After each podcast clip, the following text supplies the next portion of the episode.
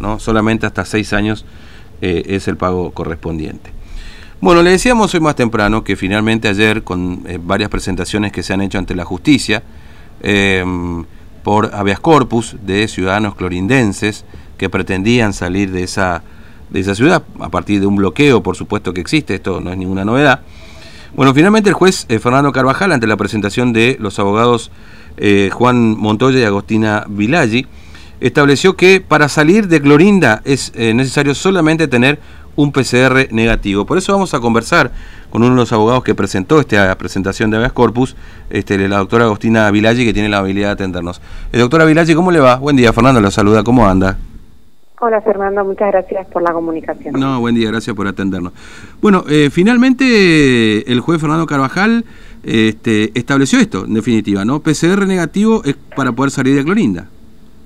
Sí, exactamente en, la, en la audiencia que tuvimos el día de ayer, en el que se presentaron, bueno, todavía Scorpio en un principio era para nueve personas, mm. sí, pero bueno, ante ante la presión ejercida por la autoridad policial de la ciudad de Clorinda, bueno, solamente quedaron dos personas que fueron las que asistieron a la audiencia. Sí. Y, en definitiva el juez eh, hizo hincapié, hizo hincapié en dos, dos temas importantes que me parece mm. que hay que resaltar por un lado, la ilegitimidad de la medida tomada en cuanto al bloqueo de Clorinda, ¿sí? porque no se ajusta al decreto 956-20 dictado por el Poder Ejecutivo Nacional. Mm.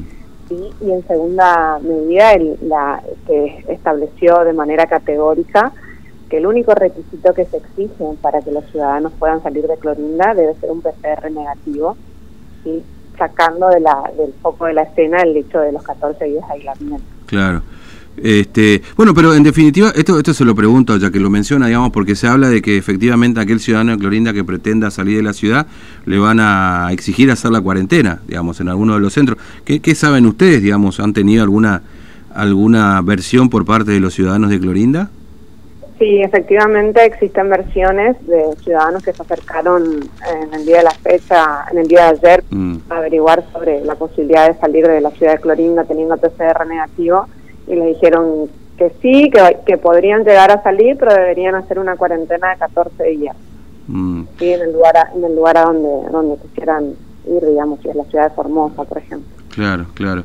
Este, ahora, eh, en definitiva, este, ¿cómo quedará entonces la cuestión? Porque, la, claro, el juez define que tiene que ser un PCR negativo, ¿no es cierto? Yo tengo PCR negativo, soy ciudadano de Clorinda, y resulta que si quiero salir me mandan a hacer una cuarentena de 14 días, ¿no se estaría cumpliendo con lo que establece el juez? No, no, en ese caso claramente hay un incumplimiento, un fallo judicial y hay que dar aviso nuevamente eh, a la justicia que intervino, ¿no? Mm. Eh, igual quiero aclarar que el, que el habeas corpus que nosotros presentamos en beneficio de esas nueve personas, ¿sí? Mm. Ah, es decir, que si yo quiero salir, no, no, no, me correspondería en todo caso las generales de, de esta... Eh, me correspondería lo que mantiene el gobierno provincial, digamos, no el efecto de la el, el gobierno el gobierno provincial debería hacerse eco, sí, mm. de, de, lo que resolvió el juez Carvajal para evitar futuros eh, planteos de habeas corpus, ¿no? Porque ya, ya ya sabemos cuál es el criterio ¿sí? la medida que, que, se adoptó en la justicia federal, mm. sabemos cuál es la exigencia que, que, van a imponer desde el, desde, la, Poder Judicial Federal no en cuanto al PCR negativo y no el aislamiento. Porque reitero, hay un decreto nacional que se tiene que cumplir y la provincia no lo cumple. y Es importante resaltar eso. ellos tomaron una medida ilegítima la ciudad de Clorinda está bloqueada de manera ilegítima, mm. ¿sí? porque la, autoridad competente para resolver los estatus sanitarios es el Estado Nacional. Claro. ¿sí?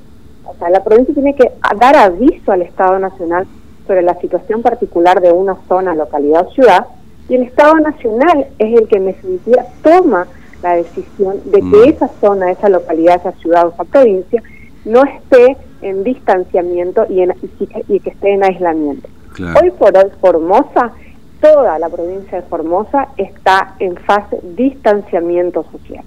Mm.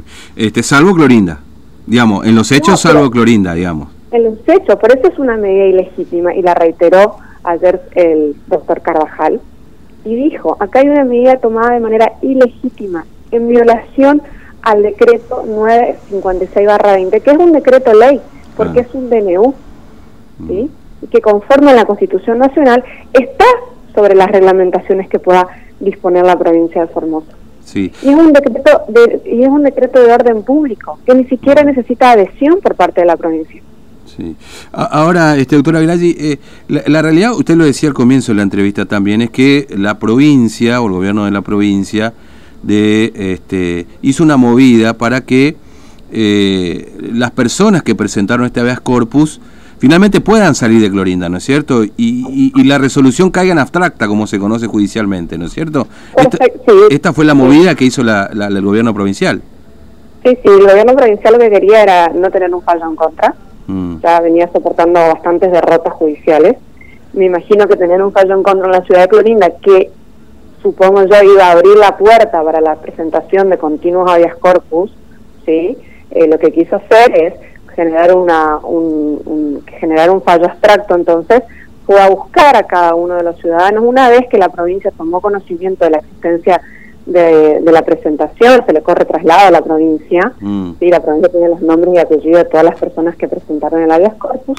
De manera mágica se presentaron en los domicilios de, las nueve personas a las que nosotros estábamos beneficiando con la policía en horas de la madrugada ¿sí? Mm. De manera bastante agresiva en el sentido de que fueron cuatro patrulleros, se bajaron a las casas, les decían que por favor firmen el acta, que mañana ya se iban a ir a Formosa, bueno, así. lastimosamente eh, muchas personas por miedo mm. accedieron y se eh, bueno se fueron se fueron junto con la policía firmaron el acta y los trasladaron dos personas se negaron sí, Cristina Ojeda, que es la persona, la paciente oncológica, y Carmen Franco, que es una persona eh, diabética, insulina dependiente con patologías renales, se negaron porque dijeron que ellas no eran narcotraficantes, mm. que ellas eran ciudadanas comunes que querían hacer valer su derecho.